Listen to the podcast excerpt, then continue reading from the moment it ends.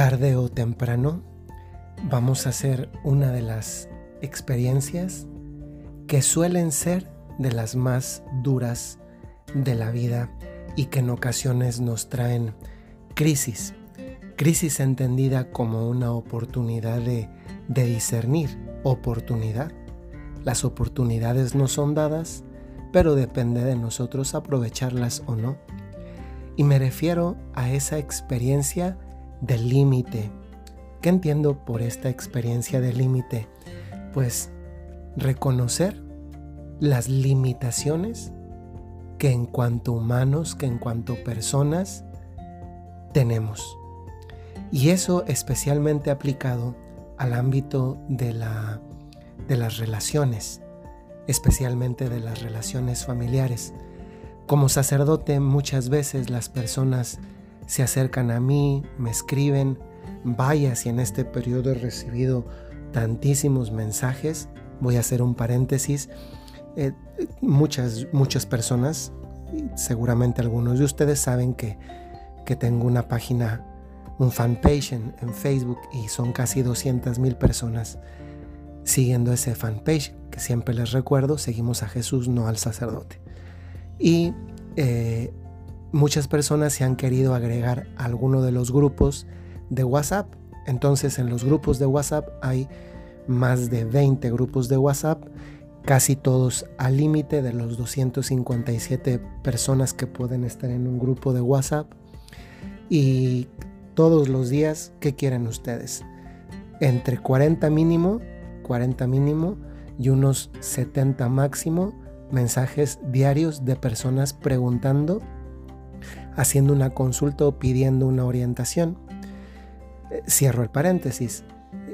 Eh, muchas de las preguntas de las personas hacia el sacerdote, en este caso a mí, tienen que ver con esas experiencias del límite que hablo, porque muchas veces las personas quieren hacer algo por alguien distinto a ellas y se encuentran con que no pueden hacer algo por esa persona, porque no está en sus manos hacerlo.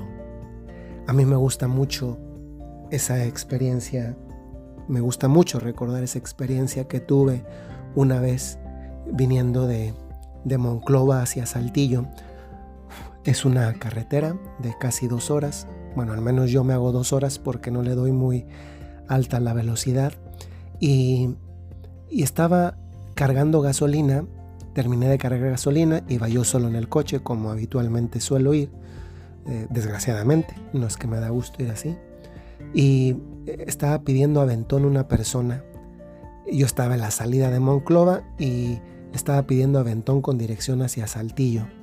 ¿Y qué pasó? Pues pasó que, pues que le eché el aventón. Era una persona que había sido drogadicta. Iba a una convención de ex drogadictos en la ciudad de Saltillo, que es la capital del estado de Coahuila, que es uno de los estados de México que componen el país. Y eh, me vino contando todo lo que había vivido, qué tipo de drogas químicas se metió, qué fue lo peor, cómo comenzó con drogas suaves. Yo conocí, tuve una cátedra de dos horas de, sobre drogas. Ahora conozco un montón de cosas de este tipo sin haberlas nunca consumido y la verdad tampoco visto. Y una cosa que me llamó la atención fue cuando él me contó que de lo que estaba más arrepentido no era propiamente del daño que él se había hecho, que también le costaba. Lo que más le había dolía era el daño que le había producido a su mamá y a su papá, porque por su culpa sus papás se habían divorciado, por el problema, por la diferente perspectiva de querer llevar el problema y por el dolor que le causó a cada uno por separado, siendo él pues la causa de ese dolor. Y, me contaba cómo muchas veces su mamá, su papá le aconsejaron, hijo, deja eso, deja eso, deja eso. Y él los escuchaba, pero no les hacía caso. Hasta que un día él mismo se dio cuenta que estaba mal. Él mismo. Y cuando él mismo se dio cuenta que estaba mal, las cosas comenzaron a cambiar, porque nació de él cambiar. Esta experiencia del límite tiene que ver con lo que muchas veces tantas mamás, papás, con lo que muchas veces tantas abuelitas, tantas hermanas, a veces también entre amigos, a veces entre novios, sufre la otra parte porque ve que el otro, la otra parte, hace o vive un mal y le gustaría cambiarlo, cambiarle su decisión, su voluntad, su libertad, sus... Le gustaría cambiarlo en definitiva. Y esta es una experiencia de límite. Darnos cuenta que eso no está en nuestras manos. No está en nuestras manos cambiar a otra persona. La única persona que sí podemos cambiar es a nosotros mismos. Pero aquí surge la paradoja. Al que podemos cambiar, no lo cambiamos.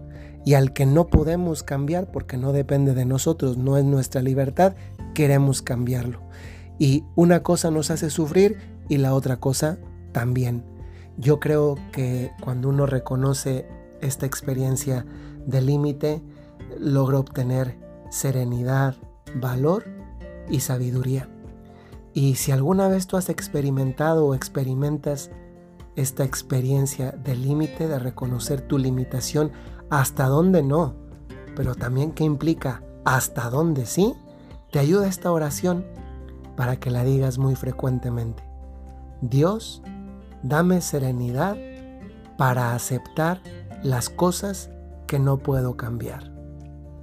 Valor para cambiar las que sí puedo y sabiduría para distinguir la diferencia. Soy el Padre Jorge Enrique Mújica, que tengan muy buen día en cualquier lugar, en cualquier país donde escuchen estos podcasts, estas pequeñas reflexiones, meditaciones, y les invito a conocer, quienes no lo hayan hecho aún, las redes sociales de nuestras comunidades.